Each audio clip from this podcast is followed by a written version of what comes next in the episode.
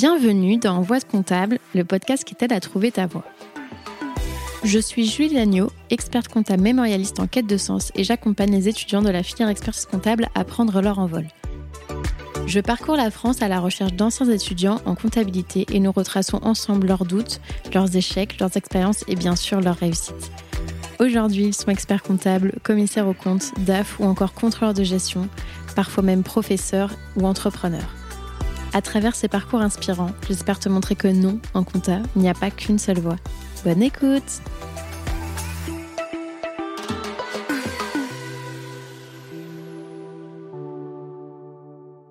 Et oui, c'est encore moi. Juste un petit mot pour t'annoncer la grande nouvelle. J'ai écrit un livre aux éditions Vuibert qui s'appelle Réussir l'expertise comptable et qui condense mes six années d'expérience en tant qu'étudiante et jeune professionnelle du chiffre. Les 200 pages sont réparties en trois grands thèmes qui sont l'état d'esprit pour se dépasser personnellement et professionnellement, les révisions pour décrocher ses diplômes et enfin la vie professionnelle pour trouver la voie qui te correspond.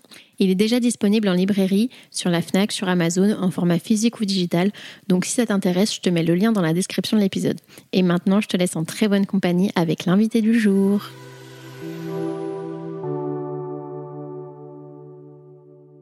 Euh, tu nous disais tout à l'heure que tu étais rapidement sorti du cabinet et justement euh, avec ton rôle d'expert comptable, est-ce que tu t'es rapproché d'autres réseaux ou de syndicats euh?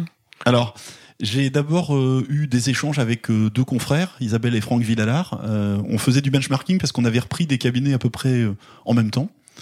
Donc on suivait un petit peu de ce côté-là. Et puis par la suite, bah, en fait, cette démarche de communication qui a profité énormément à mon cabinet, il y a eu un moment, un, point de, basculement qui a été euh, le lancement par Didier Plane euh, de, des trophées Marcom. Ces trophées Marcom, ça a été euh, une nouveauté dans la profession, c'est de, de, de déceler l'exemplarité de démarches de communication et de marketing qui ont été entreprises par des confrères et de les mettre en avant pour faire connaître les bienfaits du marketing et de la communication. Et dès que ça s'est trouvé à naître, moi j'ai postulé euh, pour, euh, j'ai déposé un dossier euh, au Trophée Marcom.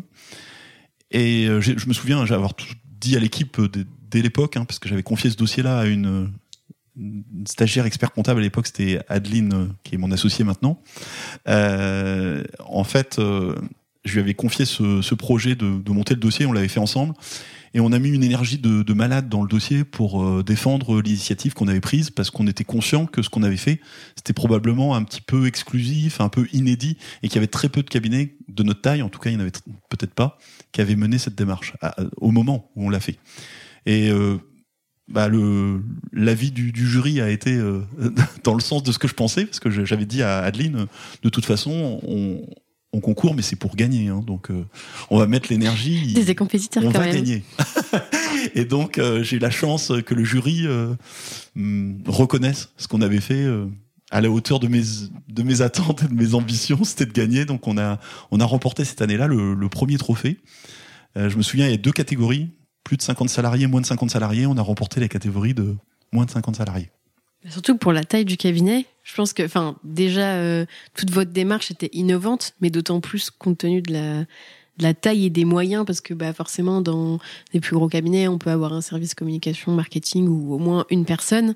Mais là, c'était vraiment. Euh, oui, c'était vraiment inédit. Et on avait aussi euh, créé une fonction communication qui, par la suite, a été partagée dans le cadre du label Copilote, dont je mm. parlerai un petit peu après. C'est et, finalement, le fait d'être poussé à faire des choses et de finalement, quand, j'ai créé le label Copilote, c'était euh, à l'initiative de la demande d'Isabelle et Franck Villalard qui m'ont dit bah tiens le marketing ça a l'air de marcher super dans ton cabinet. Est-ce que tu peux pas nous aider? Je me suis dit je vais pas faire du consulting donc euh, je vais essayer de créer un mouvement qui permettent de partager ça. Et en même temps, j'avais le besoin, c'est toujours des opportunités de l'agilité, c'est que je me disais, je vais avoir une personne, j'avais une personne en alternance en communication que j'avais pris pour euh, avancer. Et je me dis, mais après l'alternance, comment est-ce que je vais pérenniser son poste? Bah, Je me dis, bah, la seule solution, c'est d'apporter ce service-là à plus de cabinets que le mien seul, parce que sinon, je vais pas pouvoir pérenniser son poste mm. par rapport à la taille de mon cabinet. Donc, euh, bah, je crois que quand on a des objectifs, il y a un peu de chance, mais il y a aussi euh, de un petit peu comme aux échecs, on va faire des calculs euh, de, de tactique, bah on, on, prend la combinaison qui est la meilleure au moment clé pour euh, tirer parti des opportunités qu'on a.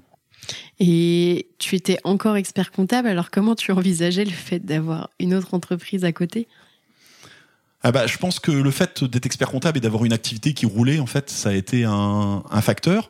Moi, je le voyais comme un complément de mon activité et un moyen de pérenniser mon service com. Et puis ensuite, j'ai vu que rapidement, à travers le, quand j'ai développé le, label, que ça allait être un atout pour aller bien au-delà de la com. C'est-à-dire que le copilote allait amener en quelque sorte ses compétences en communication, mais que d'autres confrères allaient amener d'autres choses qui allaient apporter à copilote. Et c'est comme ça que euh, l'idée du label est, est, née et a commencé en, c'était en 2011. Et à cette époque, est-ce que tu étais, euh, est-ce que étais déjà engagé dans un syndicat ou c'est venu après? C'est venu après. Oui, c'est venu. Euh, enfin, c'est venu après. C'est-à-dire non, c'est venu simultanément. Non, ça, ça s'est trouvé à peu près simultanément parce que euh, ayant remporté le trophée Marketing Com, ce qui s'est passé, c'est que j'ai été invité par les rencontres marketing communication de l'IFEC. Euh, qui était un événement qui était mené par euh, Jean-Michel Chauvet à l'époque. Qui est un des deux syndicats. Oui, un des avec, deux syndicats de la profession. ECF. oui. Et je sais pas Bientôt si. trois maintenant. Oui, avec Ensemble pour agir. On cite tout le monde, on n'est pas. on fait pas de pub. non, non. Je, euh, voilà, je, je, suis assez euh, aujourd'hui assez détaché de, de, de l'approche des syndicats. Ce que je pense, c'est que c'est bien de pouvoir euh, s'investir pour défendre des idées, pour défendre un avenir. Ce que je regrette peut-être parfois, c'est cette opposition un peu stérile qui peut y avoir entre entre les syndicats au niveau politique, parce que on est tous pour faire progresser la profession et finalement ce qui compterait ce serait de se mettre tous ensemble mais je pense que c'est pas toujours possible. En tout cas ça serait ce que beaucoup de confrères je pense portent de leur vœu euh, et, donc euh, je me suis retrouvé invité et j'étais invité euh, au même titre que Françoise Savès à l'époque qui allait prendre la présidence de, de l'IFEC quelques mois après. Mais j'étais même pas adhérent à l'IFEC j'étais je connaissais pas bien le monde des syndicats et euh, ça a été un point de bascule parce que l'été qui a suivi, je me souviens encore, j'étais Courjonville à, à Grandville, je reçois un coup de fil de, de Françoise, mais moi j'avais pas son numéro, elle, avait le mien. elle m'appelle et elle me dit Frédéric, voilà, je vais monter, euh, je vais euh, prendre la présidence de l'IFEC, enfin monter une liste pour prendre la présidence de l'IFEC et j'aimerais bien te solliciter pour que tu t'occupes de la communication parce que j'ai bien vu que euh, dans ton cabinet tu avais de l'avance et tu as sûrement des choses à dire pour aider les confrères dans ce domaine-là. Alors là, je me suis dit, bah c'est, je peux pas dire non, parce que je me suis dit, on me donne l'occasion de d'agir, de mm. peut-être d'aider, euh, de, de contribuer, probablement pour moi aussi de grandir. Et, et j'ai tout de suite accepté. Mais dans le même temps, j'avais un petit projet secret, c'était que je voulais faire un, parce que j'étais toujours obsédé par l'informatique, les réseaux, et les réseaux locaux que j'avais développés euh, me donnaient envie de, de le faire de manière numérique. Donc j'avais un petit projet, c'était de créer un réseau social dans la profession. Et là, c'est un hasard spécifique, spécifique à la, à la profession, profession. parce qu'il y avait Facebook, c'était un peu le début, tout ça, euh, voilà. Mais euh, je m'étais dit, ah, ça serait quand même bien si on pouvait regrouper euh, la profession dans un réseau. Et c'était une ma grande surprise, c'est que dans le la suite de la conversation téléphonique avec Françoise, elle me dit, mais en plus, c'est pas tout. J'aimerais créer un réseau euh, social pour la profession. Je dis, bah alors là, c'est incroyable, mais moi aussi. Alors, euh, on a vite compris que valait mieux qu'on se mette ensemble plutôt que de faire les choses chacun de son côté. Et donc, euh, bah, je la remercie encore parce que on a on a créé Passioli à l'époque. Euh, qui euh, a été le premier réseau social de la profession comptable, euh, qui a compté jusqu'à 6000 membres, hein, donc c'est énorme, et qui nous a aidé à, à créer des liens qui existent encore aujourd'hui avec certains confrères et consoeurs qui ont connu cette aventure. Et c'était seulement pour les experts comptables ou c'était aussi ouvert aux collaborateurs c'était euh, pour les experts comptables et les collaborateurs, oui, mais c'était vraiment l'univers de la, de la compta. Alors les gens qui prenaient la parole, c'était vraiment plutôt clairement des experts comptables à l'époque, plus que des collaborateurs, comme ça peut être le cas maintenant sur les réseaux, ouais, avec d'autres initiatives qu'on a lancées plus tard. Et euh, 6000 personnes, c'est énorme. Comment vous arriviez à, à gérer le flux? Eh bien, justement, ça a été une des, euh, ça a été une des raisons euh, de de l'arrêt au final de, de Pacioli, hein, parce que euh, victime de son succès. Françoise a, avait comme ambition de le, elle a candidaté euh, avec l'IFEC euh, aux, aux, élections du, du CSO. Euh, C'est euh, le syndicat adverse qui a remporté les élections, et euh, Françoise avait comme ambition de, de d'apporter ce projet au, au, Conseil national, enfin au Conseil CSO à l'époque, pour en, voilà lui donner les moyens euh, les véritables moyens de se développer. Et dans le même temps, euh, le projet avait connu une réussite tellement forte que ça a nécessité euh, trop de temps. Moi, je faisais le, la modération. Mais la modération avec 6000 personnes, ça commençait à devenir très compliqué. Je pouvais pas le gérer tout seul et on avait et le syndicat avait pas vraiment les les, les, objectifs ni la capacité de pouvoir monter un, un projet aussi, aussi vaste pour, embaucher des personnes pour mmh. faire de la modération.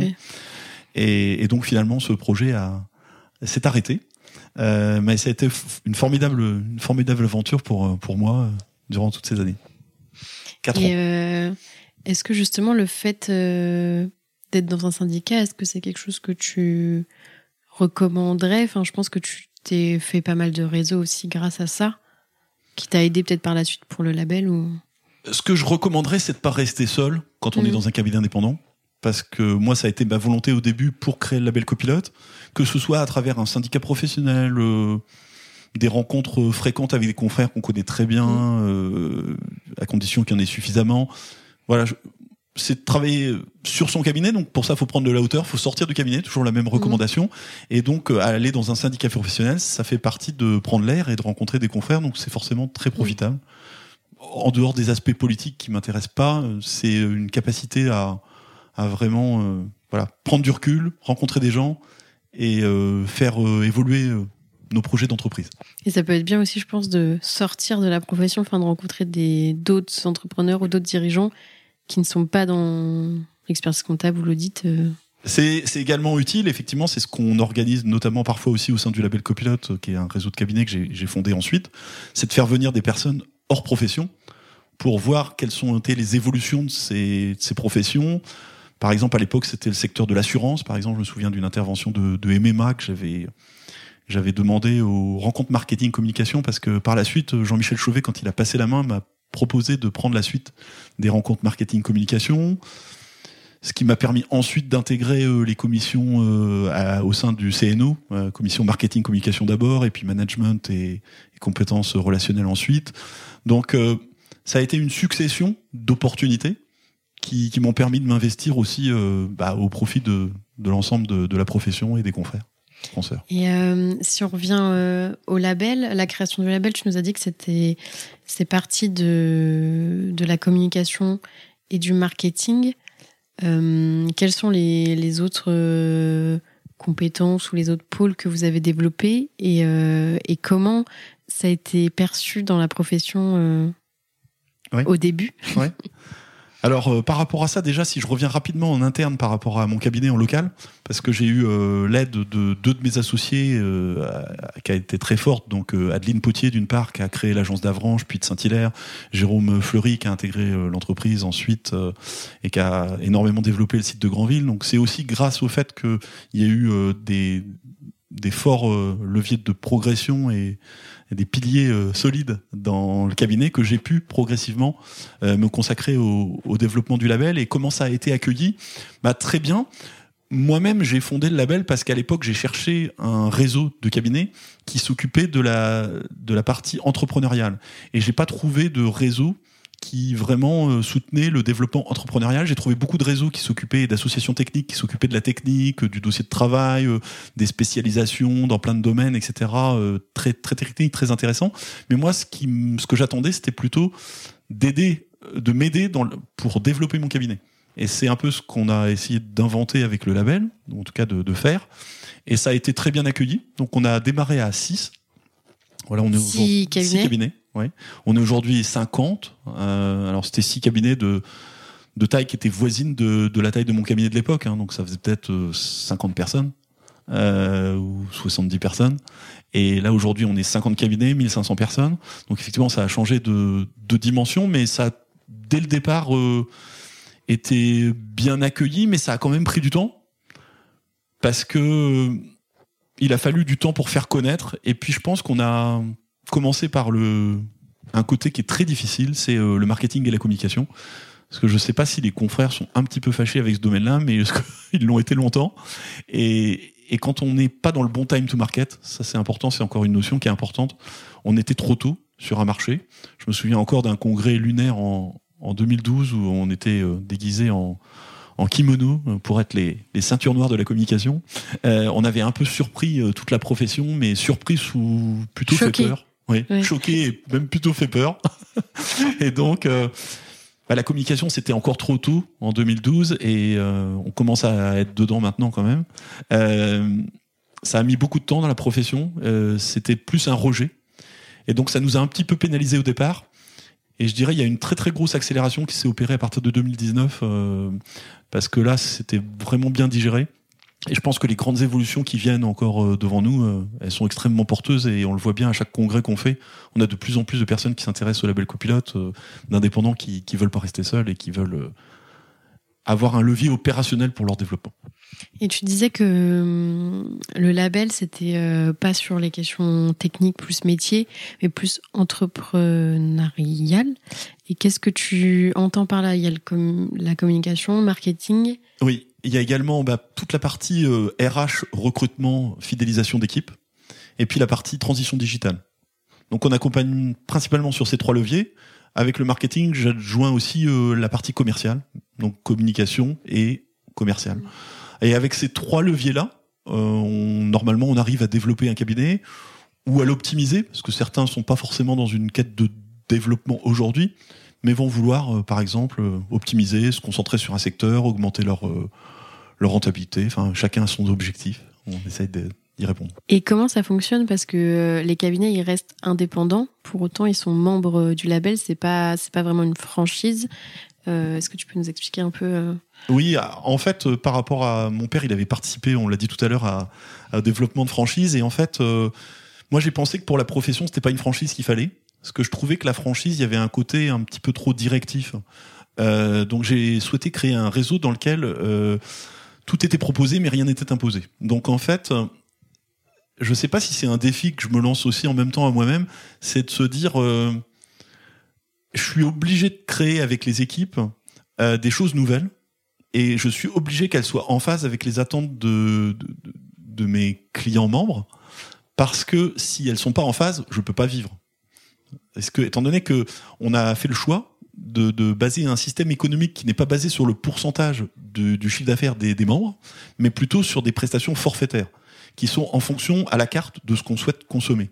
Donc, si je fais des prestations qui sont pas attractives, moi je vends pas. Si je vends pas, je peux pas vivre et je peux pas alimenter euh, mon projet. Mmh. Donc, je suis obligé d'écouter et je suis obligé de forcément euh, répondre aux besoins du moment. Donc, rester très proche de, de nos membres c'était d'ailleurs le, cas à Porto il y a quelques semaines, une grande phase d'écoute. Euh, et, donc, euh, en écoutant, bah, on, prend conscience des, challenges et des, besoins des personnes qu'on accompagne et on essaye de créer les offres de services qui, leur répondent. Donc c'est une contrainte quand même que tu t'es mis? C'est une sorte de contrainte, ouais, mais je crois que c'est une volonté aussi de pouvoir toujours courir. C'est-à-dire, on dit, moi je dis souvent, j'ai pas peur d'être copié parce que le temps que la personne copie, normalement, je dois être devant. Et si je suis plus devant, c'est que j'ai pas fait mon job, donc c'est à moi de me remettre en question. C'est une course, et que c'est pas et que c'est pas l'idée. Enfin, l'idée est importante, mais c'est aussi après, euh, bah déjà, est-ce que tu la réalises ou pas? Comment tu le fais? Enfin, tout. Par, par exemple, toi, tu avais déjà du réseau euh, euh, aussi à l'époque, donc en fonction de chacun. Enfin, c'est pas, c'est même plutôt positif. Enfin, d'avoir des concurrents, ça veut dire qu'il y a un marché. Oui, il vaut mieux. Euh, Quand on est plusieurs euh, en concurrence, c'est plutôt bon signe. en règle générale, c'est que le marché s'élargit. Alors pour mener à bien le projet, puisque tu en viens à ce domaine-là, enfin le côté euh, oser le faire et le développer, je voudrais parler de, Cindy, qui est mon bras droit vraiment, qui, qui m'accompagne dans le développement du label, qui a été dans le cabinet d'expertise comptable. donc, je dis, elle était là quasiment en même temps que moi quand on a repris le, cabinet. Elle, était collaboratrice. Elle était collaboratrice, oui. Euh, elle a eu un portefeuille client. Elle s'est ensuite occupée de hum, développer les outils numériques, former les clients au numérique, et ensuite elle a décidé de, suivre le projet du, label, donc euh, de poursuivre dans l'aventure. Et je dirais que c'est un c'est un équilibre professionnel qu'on forme avec Cindy, comme je forme un équilibre personnel avec mon épouse. Et euh, on parlera peut-être un petit peu après des, outils Assess First, qui sont des outils d'analyse de personnalité et de motivation. Et ce que je retiens, et ça c'est quelque chose qui peut être utile aussi à, ceux qui nous écoutent, c'est euh, quand vous êtes dans un projet d'entreprise, ne prenez pas forcément que des personnes qui ont les mêmes affinités que vous et qui vont fonctionner de la même façon que vous. Il faut prendre des personnes qui sont parfois à l'opposé et faire l'effort parce que c'est les personnes qui vont être les plus complémentaires. Donc euh, avec Cindy, euh, tous les ans, euh, on a des débats par rapport aux idées, qu'est-ce qu'on doit faire, qu'est-ce qu'on doit pas faire. On n'est pas forcément d'accord. On arrive toujours à se mettre d'accord, mais moi je suis pas du tout dans la mise en œuvre des projets et elle, elle est à fond dans la mise en œuvre des projets. C'est-à-dire qu'une fois qu'on a décidé des projets qu'on mène en commun, ce sur quoi les idées que j'apporte et sur lesquelles j'inspire une vision, bah pour la mise en œuvre, ces idées, elles seraient rien si on n'arrivait pas à les faire. Donc euh, c'est vraiment grâce à Cindy qu'on y arrive aujourd'hui.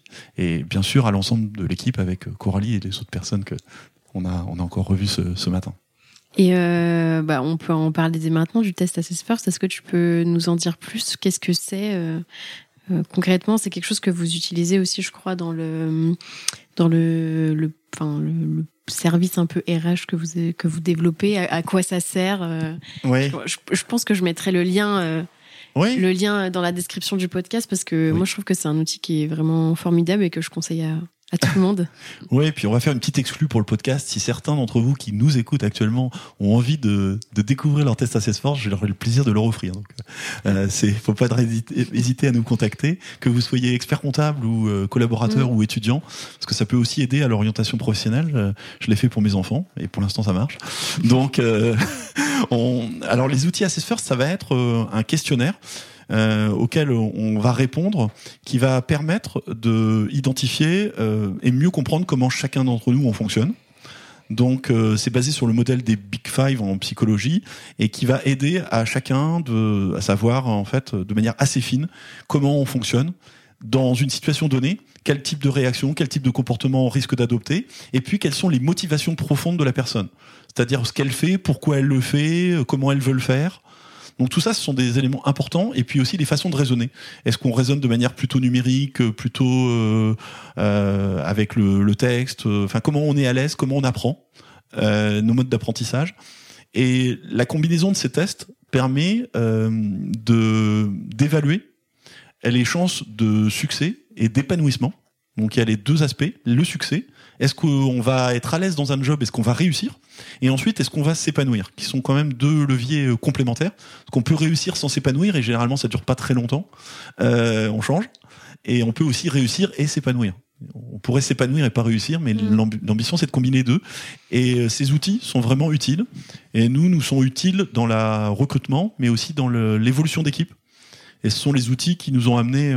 Il y a eu des podcasts avec Tancred notamment, vous pourrez les réécouter. euh, ou euh, Mélanie par exemple qui, qui s'occupe de copilote numérique. Il y a également Cindy forcément et euh, Émilie qui utilise ces outils-là au, au quotidien et également euh, évidemment Tiffany euh, qui s'occupe du, du pôle recrutement pour le label.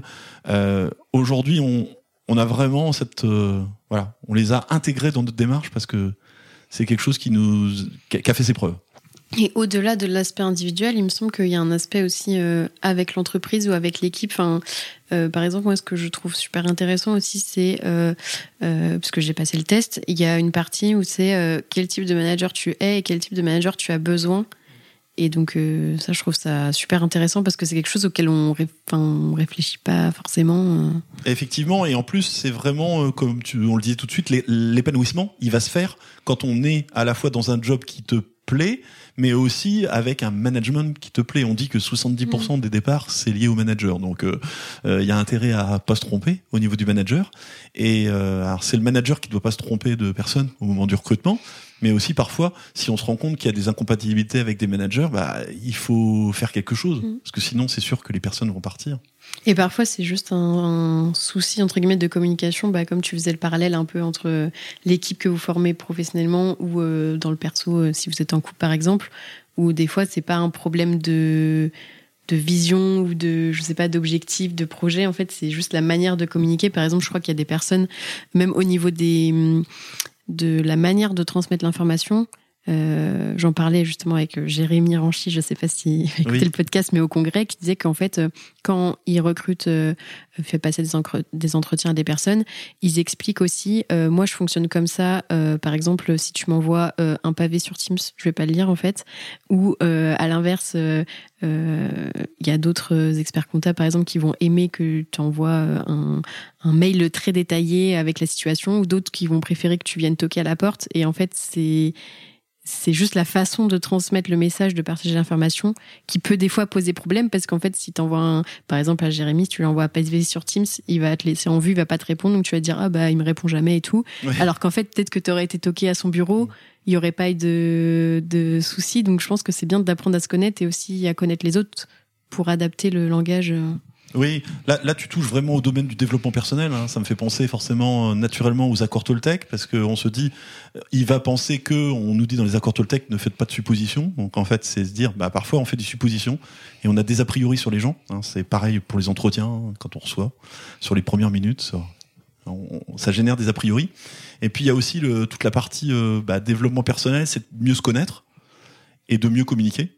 Euh, parce que effectivement, dans les accords Toltec encore, euh, la parole impeccable, euh, c'est de se dire, bah forcément, quand on va parler aux gens, faut faire attention aux mots. Ça peut faire très mal, mhm. beaucoup plus mal que les que le physique parfois. donc c'est vraiment de, de, travailler ça. Je pense que à une étape de sa vie professionnelle, moi je l'ai vécu, c'est un c'est un boost énorme de découvrir le développement personnel, soit en lisant, soit en se formant. Euh, et je pense que même peut-être en écoutant des podcasts aussi, il va y avoir pas mal de podcasts sur le développement personnel. Et je pense que chacun de tes podcasts, ça apporte aussi du développement personnel. C'est pour ça qu'on est là aussi. C'est de prendre du recul et de profiter de l'expérience des autres et de de se dire bah tiens, ça va peut-être me faire gagner du temps ou ça va peut-être me faire modifier mes réflexes, m'améliorer. Mm. Ça me fait penser. La meilleure euh, version de soi-même. ça me fait penser, par exemple, avec mon copain, où des fois, quand je lui raconte des trucs, il me dit Mais en fait, toi, tu penses comme ça et t'es comme ça, mais en fait, les gens, ils sont pas comme ça parce qu'on a tendance à se dire bah moi je fonctionne comme ça, donc les, les autres fonctionnent pareil, alors que pas du tout. En fait. C'est exactement la force d'Assess First, c'est de montrer en fait comment chacun fonctionne. Et quand euh, assez rapidement dans une équipe, quand on est en confiance, on accepte de se confier euh, les uns les autres, parce que c'est des tests qui sont euh, anonymes et enfin pas anonymes mais personnels, ils, ils restent réservés à la personne. C'est nous qui décidons de lever l'anonymat en disant bah voilà ça c'est mon test, voilà comment je fonctionne. Et rapidement quand on le partage au sein d'une équipe, bah, on se rend compte qu'on fonctionne pas du tout pareil et là, en fait, au lieu de se dire celui-là c'est un con, ben en fait non, c'est pas un con, c'est juste qu'il marche pas comme toi. Mm. Et euh, je mettrais un... quand même aussi euh, quelque chose qui est important, c'est le système de matching entre le collaborateur, le manager et même je crois qu'il y a au niveau de l'équipe ou de l'entreprise. La culture d'entreprise, oui. oui. Oui, Bah oui, en fait, on évalue euh, les chances de succès d'une personne dans un poste, à la fois par rapport au contenu du poste, du métier de la personne qu'elle va faire, du manager qu'elle a et de la culture d'entreprise. Ouais. Essayer de voilà. Bon, en fait, c'est un petit peu ce qu'on appelle le recrutement prédictif. C'est ce qu'ils appellent le recrutement prédictif chez chez Assessor. Et ça utilise euh, l'IA, je crois. Ça utilise l'IA également. Oui, mm. tout à fait. Ouais. Parce qu'on peut aussi euh, bah, euh, trouver la, la, place d'une personne dans une équipe, si c'est voilà. Donc il y, a des fonctionnalités qui qui s'ouvrent et c'est vraiment un, un, domaine moi que j'invite chacun à découvrir parce que ça a été une grande révélation pour moi et ça m'a beaucoup aidé ça a aidé beaucoup de mes projets entrepreneuriaux ensuite. Et je mettrais un petit bémol par contre sur euh, tu sais, la, la compatibilité pardon, avec euh, les métiers, parce que par exemple, le métier d'expert comptable, je pense que ils l'ont modélisé comme le métier, on va dire, traditionnel. Et il y a plein d'autres façons aujourd'hui de, de, faire le métier. Comme toi, tu disais que tu étais plus dans la vision, les idées, etc. Et pas forcément dans la mise en œuvre. Euh, donc euh, moi je sais que je crois que expert comptable, je crois que c'était je c'est marqué que je vais réussir genre à 60 mais par contre que je vais pas m'épanouir mais en fait comme on peut nous-mêmes créer euh, la façon d'exercer aujourd'hui euh, faut quand même prendre un peu de recul sur. Tu as raison. Alors non, non seulement les modèles prédictifs qui ont été créés par SS First euh, sont en train d'être revus pour certaines professions et ils vont être considérablement élargis dans les mois qui viennent.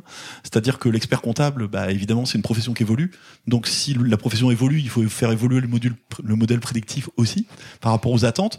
Mais chaque entreprise a la faculté de créer son profil de sa profession à elle, telle qu'elle la voit, pour en créer un modèle de référence et pas forcément rester dans le modèle de référence euh, standard qui plus lui bâti par l'expérience des recruteurs sur la profession.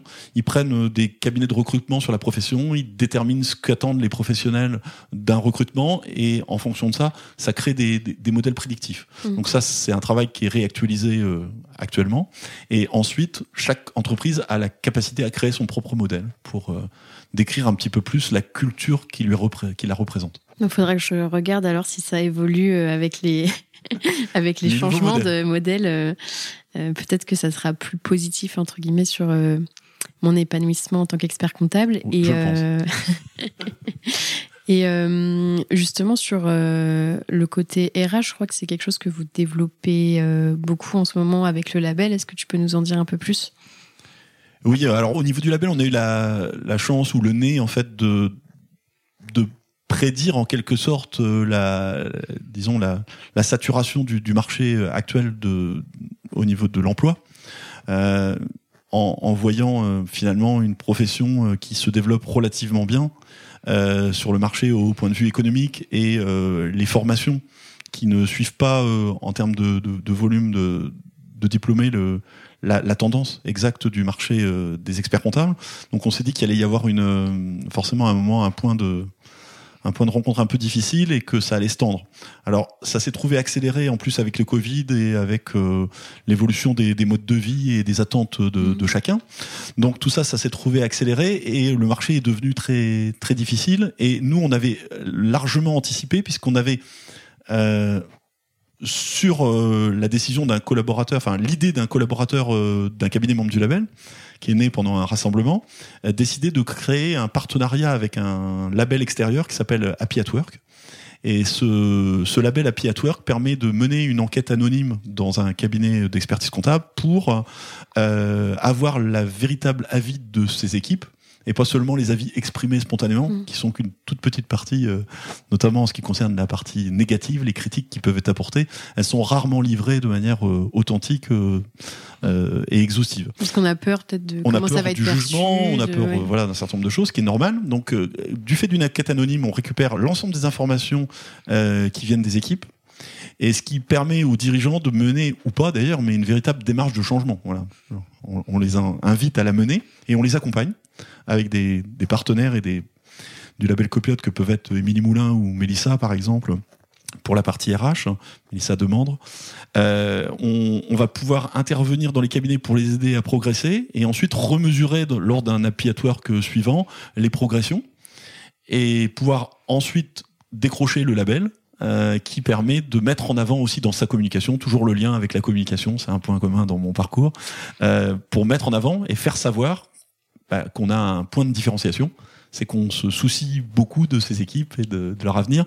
Donc généralement derrière chaque enquête, il y a une réunion qui est faite par les associés, une réunion qui est faite aussi, euh, qui est coordonnée avec Tiffany qui, s'occupe de ces, parcours-là, ce qui génère une réunion d'équipe où on échange avec les équipes et en disant bah voilà on, a pris conscience de ces remontées là euh, euh, on envisage telles actions qu'est-ce que vous en pensez etc et chaque cabinet avance étape par étape année après année et progresse ce qui a amené bah, 12 cabinets l'année dernière à, à être labellisés euh, sur euh, voilà une part hein, quand même assez significative et un cap donné pour les autres parce que l'ambition ce serait de que tous les cabinets du label puissent devenir labellisés Work tu l'as compris Et puis ça permet de faire un état des lieux et de mener des actions pour s'améliorer. Et ça, c'est, enfin, tout part de Oui. de savoir de l'existant où est-ce qu'on en est. Si on sait pas. euh, J'avais retenu une phrase, hein, c'est ce qui ne se mesure pas ne s'améliore pas. Donc euh, c'est une phrase qui plaît bien aux experts comptables en plus, puisque nous, on- notre rôle c'est de mesurer euh, les performances de l'entreprise, enfin me semble-t-il. Euh, financière et bientôt, enfin, extra, extra financière, voilà, t'as bien compris ma, mon allusion. et je pense que dans, dans ce rôle-là, qui est relativement noble, et le, le conseil qu'on peut apporter pour doper ses performances, en quelque sorte, parce qu'à un moment donné, doper en toute légalité, hein, sans, sans forcément euh, user de substances illicites, euh, pouvoir euh, former l'entreprise, former les équipes et les faire, les faire grandir. Et euh, vous avez créé un compte Instagram récemment, euh, Match ton cab. Est-ce que tu peux nous en dire plus? Oui, alors effectivement, on a créé Match ton cab parce que on, on s'est dit que on, on avait un canal de communication qui était orienté majoritairement vers les experts comptables, les experts comptables mémorialistes également qui nous lisent, certains collaborateurs sur LinkedIn, mais on avait sur LinkedIn peu de population étudiants forcément qui sont peu sur LinkedIn et assez peu de collaborateurs malgré tout. Et on voulait euh, comme on essaye dans, les postes qu'on fait depuis environ un an euh, faire grandir les, experts comptables à travers un, partage d'expérience euh, on voulait le faire au niveau d'Instagram sur euh, pour les collaborateurs. Parce que forcément les collaborateurs sont plus friands d'Instagram que de LinkedIn. Et euh, les étudiants en, éventuellement TikTok ou Instagram mais c'est plus ces leviers là donc on a décidé de lancer Match ton cab qui est euh, basé sur l'idée de, de pouvoir apporter à la fois parfois quelques aspects techniques un, un peu de de détente ou de dérision, mais aussi des messages sur euh, le management, euh, sur comment réagir euh, par rapport à son manager. voilà, pas, mal de conseils qui vont aider les collaborateurs à grandir et, et à détecter aussi les moments où ils vont évoluer et à les pousser à évoluer. Donc dans leur cabinet, voire même parfois de, de changer de cabinet, donc pour trouver des, des, nouveaux horizons. Essayer d'aider les collaborateurs à grandir. Voilà, c'est notre ambition sur Instagram avec Match ton câble. Bah, je vous mettrai le lien pareil euh, en description pour ceux qui veulent s'abonner. Et comment tu conjugues aujourd'hui ton ta casquette d'expert comptable et de euh, en même temps euh, fondateur du, du label? Alors aujourd'hui, c'est vrai que j'ai les deux casquettes. c'est un équilibre de mon temps. Euh, qui s'opère. On a tous 24 heures dans une journée. Ouais, c'est un équilibre montant. Aujourd'hui, je suis 55% euh, euh, copilote, expert comptable et 45% label. c'est quelque chose qui. Ah ouais, je pensais que c'était l'inverse. non, pardon, je suis 55% label et 45% copilote. Oui, mais c'est quand même assez proche. Je pensais que la. C'est assez proche. Je, pensais que c'était plus marqué l'écart. C'est juste que c'est en train de s'inverser en fait. Hmm. C'est-à-dire que le label prend de plus en plus de mon Voilà. Euh, bah pour euh, différentes raisons, on essaie de l'équilibrer aussi en fonction de l'évolution du, cabinet de son côté pour euh, que toutes ces évolutions se fassent sereinement. Mais effectivement, mon temps glisse progressivement vers le label copilote qui, avec son développement, demande de plus en plus d'investissement. Donc j'arrive à mener les deux. la chance que j'ai, c'est que les équipes sont situées au même endroit.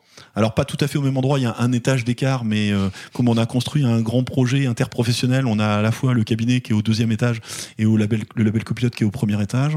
Donc euh, c'est assez facile de passer de l'un à l'autre et euh, de combiner l'équilibre de mon temps et ça m'épanouit comme ça.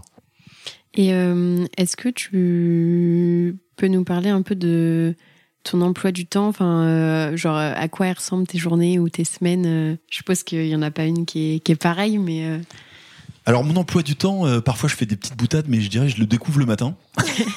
ça paraît bizarre, et, mais en fait je vous ai parlé tout à l'heure de la complémentarité que j'ai avec Cindy et avec les autres membres de l'équipe. En fait, il se trouve que mon agenda est ouvert aux membres de à mes collaborateurs. C'est la même chose pour euh, Alexis, Daniel, avec lequel je travaille euh, sur le sur le copilote et, mes associés. Ce qui fait que ils ont prise directe sur mon emploi du temps et ils me prennent des rendez-vous quand ils ont besoin de moi. Donc je suis une personne ressource qui peut aider le développement des projets. C'est un peu comme ça que je vois mon rôle. Parfois, j'en impulse certains qui sont nouveaux par des idées nouvelles, mais à d'autres moments, euh, pour faire grandir les projets, je leur dis je suis à votre disposition et mon emploi du temps est ouvert et c'est eux qui bloquent, ils bookent des créneaux un petit peu comme on pourrait le faire sur Calendly. Euh, ils, ils bookent des créneaux dans mon emploi du temps, ce qui fait que parfois, comme je suis pas toujours très organisé, euh, Cindy elle l'est énormément et c'est la complémentarité qu'on trouve. Euh, elle va euh, me bloquer des temps qui vont permettre de faire avancer les projets et donc finalement parfois quand j'ai pas regardé la veille, moi je découvre le matin que je vais faire ça puis ça puis ça et donc euh, moi pour moi je, ça me gêne pas, ça, ça, ça m'aide parce que finalement, comme je serais pas forcément capable d'optimiser mon organisation, le fait que les autres le fassent pour moi, on a trouvé un bon mm. équilibre. Et qu'est-ce que tu aimes le plus dans ton dans ce que tu fais euh, aujourd'hui? Alors, ce que j'aime le plus, c'est sûrement euh, avoir une vision et faire en sorte qu'elle se réalise euh, grâce à des hommes et des femmes.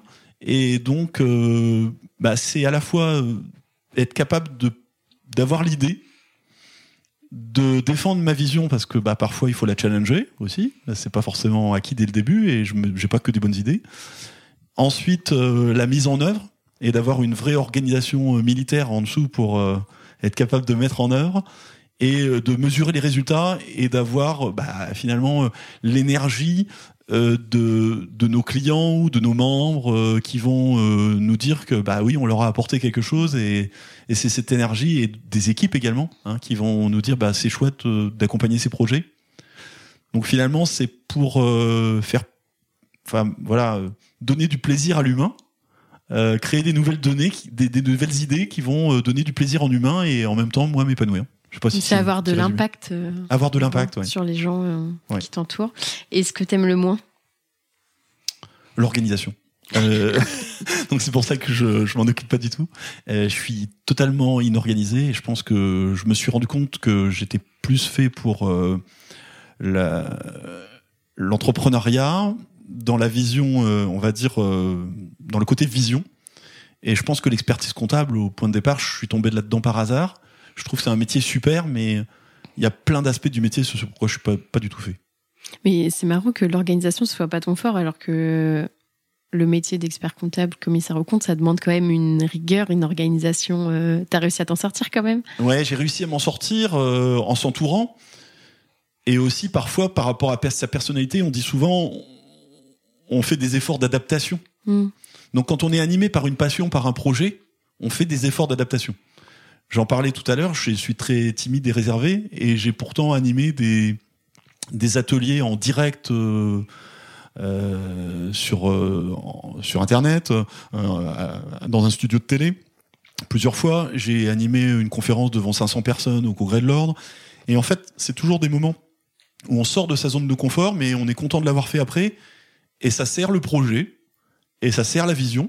Et à un moment donné, aussi, quand on a reçu des autres, on a envie de transmettre, comme quand on contribue aux commissions de l'ordre, quand on intervient devant un public pour euh, porter la bonne parole, ben, quelque part on est content. Quand on répond à des mémorialistes pour euh, les aider dans leur sujet, mmh.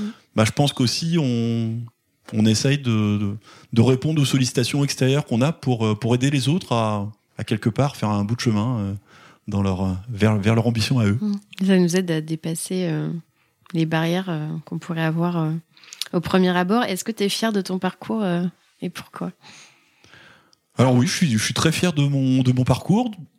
Bah je, d'abord parce que je m'éclate dans ce que je fais, donc et, et, donc bah, l'objectif est atteint. J'essaie de prendre plaisir en chemin et pas seulement dans l'atteinte de l'objectif. Mmh. c'est aussi un, quelque chose au niveau du développement personnel qu'on nous apprend, c'est de se dire si on attend toujours euh, l'atteinte de l'objectif pour prendre plaisir, euh, bah, c'est un peu frustrant. C'est éphémère, je pense. Parce que une fois que tu l'as atteint, si tu l'atteins. Bien sûr, euh, ça peut alimenter des caps qu'on franchit au fur et à mesure, mais au fur, au fur et à mesure du temps, essayer de prendre plaisir en chemin en, ayant bien en tête l'objectif, hein, parce que je suis plutôt un gagneur, donc j'aime bien l'atteindre et le dépasser. Donc je suis, je suis fier pour aussi la, dimension de transmission que j'essaye d'apporter aussi euh, à mes collaborateurs, à mes associés, et puis peut-être à des confrères, des consoeurs, et j'espère que ça va eux les guider d'une certaine façon à, à mieux réussir sur leur chemin et atteindre leurs objectifs à eux. Et comment tu gères ton équipe vie pro, euh, vie perso? Alors je le gère de façon assez particulière puisqu'il n'y a pas de frontières. Donc euh, pour moi la vie pro et la vie perso c'est la même vie. donc mes enfants qui, qui m'écoutent, euh, j'espère que peut-être qu'ils m'écouteront sur le podcast, je vais leur conseiller. Ils vont sûrement me dire que c'est un peu long, mais est-ce qu'ils vont apprendre Ils vont apprendre des choses peut-être? J'espère, oui, je pense qu'ils vont apprendre des choses. Euh, c'est, de se dire, euh, je me souviens plus de la question que tu me posais. C'était euh, l'équilibre vie pro vie perso. en fait, oui, c'est, commun. Tout ça, c'est un tout. Je pense que l'équilibre qu'on a formé avec Marie-Hermine pour l'éducation des enfants et le soutien qu'on leur a apporté et qu'on leur apporte encore, ça a été euh, sûrement à un moment donné, peut-être moi, un peu moins les voir, euh, sûrement un peu plus aujourd'hui, être un peu plus disponible parce que ils sont plus dans des projets qui vont vers l'entrepreneuriat peut-être à un moment et donc euh, bah, je, je, peux les accompagner dans, dans ce cadre-là. Donc je pense que c'est un équilibre. On a essayé quand même de trouver, de garder cet équilibre, mais en tout cas il n'y a pas de frontières. Moi je veux pas quand je rentre à la maison, le boulot c'est fini c'est pas ma façon de fonctionner. J'ai aucun jugement par rapport aux personnes qui pensent ça parce que chacun euh, trouve son équilibre euh, à, travers sa propre personnalité et ses propres objectifs. Mais pour moi, c'est pas comme ça et c'est pas comme ça que je suis heureux. Donc j'ai besoin, à la limite, euh, de faire ma passion, de me faire prendre du recul, d'avoir des idées et immédiatement de coucher ça sur le papier, éventuellement d'interagir. Donc c'est assez. Euh, je prends des notes, j'envoie des messages à mon équipe. Ils savent que j'attends pas de réponse de leur part aussitôt, mais c'est un message dont on va reparler ensuite parce que comme je suis pas très organisé, je veux pas que l'idée s'en aille.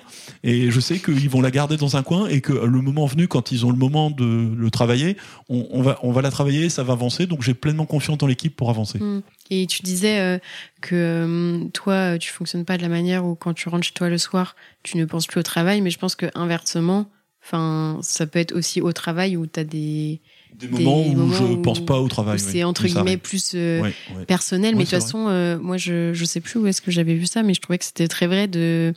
Ou c'était peut-être justement en discutant avec Jérémy, je sais plus, mais en fait que, en fait, de se dire que quand on arrive au travail, penser que euh, on laisse tous nos soucis perso de côté, enfin c'est c'est pas possible. ça influe forcément, enfin l'un influe sur l'autre. Forcément. Donc c'est à nous de le comprendre notamment dans la relation managériale qu'on peut avoir avec des collaborateurs qu'on sent pas dans leur assiette un matin, bah, c'est de de pouvoir euh, comprendre ce qui se passe euh, mm. et l'accepter aussi, parce que parfois on peut pas toujours agir. Il faut parfois attendre. Et c'est au-delà euh, des fois du, fin, du travail et du. Mm. et s'il y avait des choses à refaire, est-ce que tu les ferais différemment ou pas? Je, je sais pas. Je pense que ce qui me paraît important, c'est de, de d'avoir la, la, la, possibilité de, à un moment donné, de, de prendre du recul. Ça, je l'ai déjà dit, la stratégie. Euh, après, oser les choses. Donc, euh, c'est la deuxième étape. Euh, c'est d'oser. Ensuite, il va y avoir euh, l'ambition et puis la persévérance. C'est-à-dire que voilà, c'est différentes étapes qui sont peut-être chronologiques, et je pense que la persévérance, c'est aussi ce qui permet d'atteindre ses objectifs. Et, et, et pour moi, c'est euh, en gardant ce cap-là, on pourrait dire que je me suis un peu garé à la fac puisque j'ai perdu deux ans. En réalité, est-ce que je les ai vraiment perdus? Je sais pas. Euh... Ça t'a permis de rencontrer Marie-Hermine parce que sinon vous auriez peut-être pas été dans la même classe. C'est ça, ouais. Donc je pense que il y a une partie d'opportunité, une partie d'agilité aussi euh, qu'il faut garder. Et moi, ça me, je suis, je suis assez à l'aise de, de, de, de, cheminer dans ces opportunités et de de pas attendre quelque chose de particulier, tout en ayant quand même un objectif euh, et une vision claire en tête. Mm. Et euh, s'il y avait un conseil à donner euh, au Frédéric qui a 20 ans, bah, qui doit être, peut-être qu'il est en train de changer de cursus là, qu'est-ce que tu lui dirais? Bah, Je lui dirais lis, euh, écoute des podcasts.